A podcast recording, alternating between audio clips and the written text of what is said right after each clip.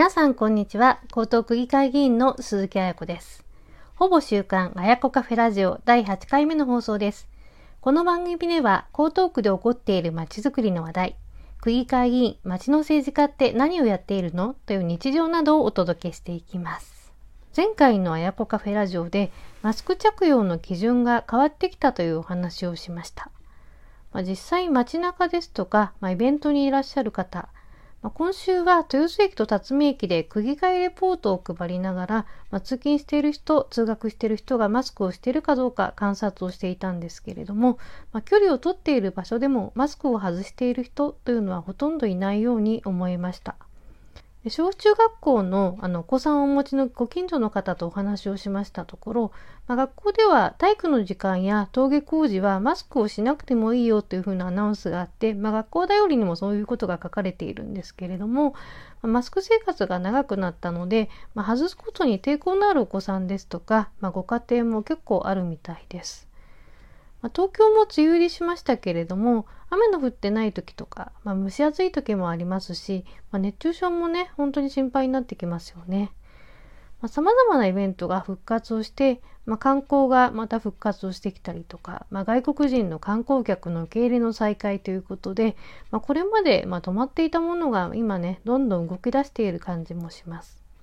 ま、8月に行われます富岡八幡宮のおみこしですとか、まあ、10月の江東区民祭りなど、まあ、3年ぶりに復活になるというね、嬉しいニュースも最近発表されました。で私自身も、まあ、江東区内の観光推進ですとか、まあ、水辺の美しさを生かした街づくりの推進、取り組んできましたので、街の賑わいを取り戻す取り組みについては、まあ、期待をしておりますし、進めていきたいなと思っているところです。まあ、今回のあやこカフェラジオでは、江東区の水辺の街づくりについて、船カフェというイベントのお話、まあ、自動運転の船を使った、まあ、実証実験を通じた水辺の可能性のお話などをしていきたいと思います。ではまずはあの豊洲で開催をされました夏の船カフェについてお話ししていきます。まあ、6月の4日と5日の週末に、まあ、豊洲5丁目にあります通称東電堀として、まあ、親しまれている東雲運河で3年ぶりに開催をされました。まあ、主催者は豊洲地区運河ルネッサンス協議会。お天気にも恵まりまして、本当に素晴らしいお祭りになりました。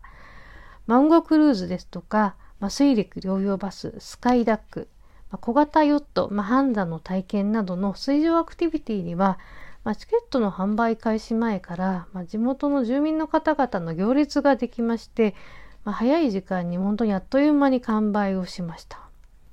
で、運よくね、あの、運河クルーズのチケットをゲットした方々は、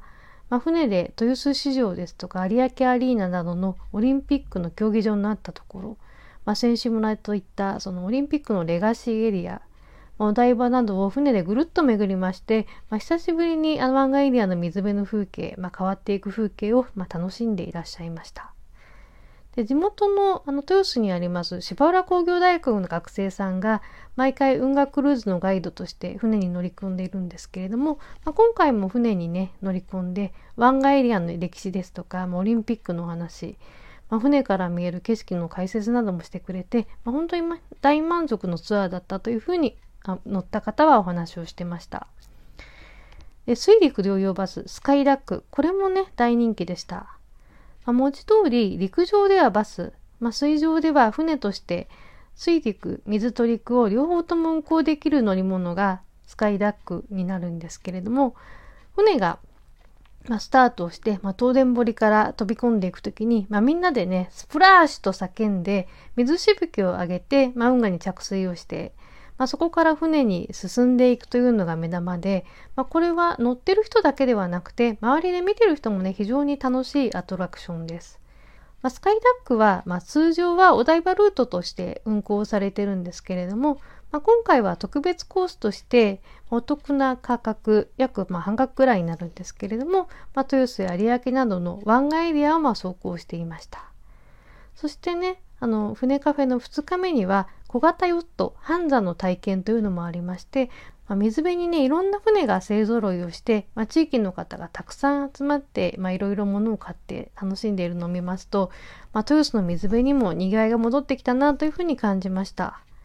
で、船カフェの魅力は、まあ、船に乗る体験だけではなくて、屋台の飲食というのもね、魅力の一つになります。まあ、今回は東電堀に面している水辺のカフェ、オンザカナルが、ね、ワインやビール、まあ、ソフトドリンク、あとはまあ海鮮ナポリタンといったあの飲食物、まあ、串焼きとかかき氷、まあ、そういうものをね提供していました。私はですね、あの、豊洲市場直送の海の幸を使ったナポリタン、海鮮ナポリタンですとか、まあ、丁寧に作られたそのレインボーのシロップがかかった、まあ、かき氷などをいただきました。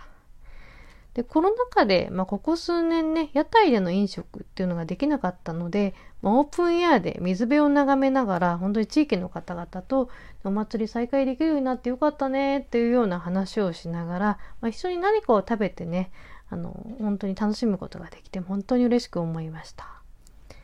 で、今回の夏の船カフェは、まあ、豊洲エリアの水辺の活性化を通じて街を盛り上げていくために、まあ、地域の町会自治会の方々ですとか、まあ、芝浦工業大学、まあ、商店街、まあ、江東区などから構成をされている、まあ、豊洲地区運河ルネッサンス協議会、まあ、通称運ルネの皆さんの、まあ、ご尽力で開催をされました。まあ、めでたくね、開催をされて、まあ、大盛況だったことは本当にありがたいことです。本当にありがとうございます。まあ、そして水辺のまちづくりについては、まあ、もう一つ、6月の3日になるんですけれども、新砂にあります東京ファンマリーナで行われた海どこロボットの実証実験の試乗会に、あの私が所属している、まあ、会派の先輩議員と一緒に参加をさせていただきました。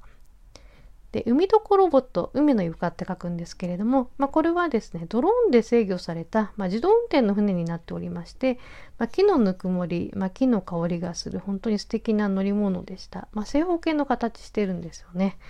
で、その日は、あの、お昼に豪雨に見舞われてしまいまして、ま、1時にスタートだったんですけれども、あの、雨降ってくるから乗るよって言って、本当に、あの、駆け込んで乗りましたところ、ま、直前に短時間だけ、ね、船を楽しむことができました。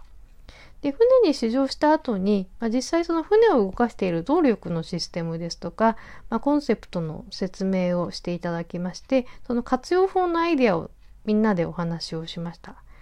海どこロボットのその船の上で、まあ、水上レストランをやったりとか、まあ、あとは楽器演奏、まあ、あとカラオケですね。あと瞑想とかヨガ、まあ、いろいろね、楽しめそうな感じでした。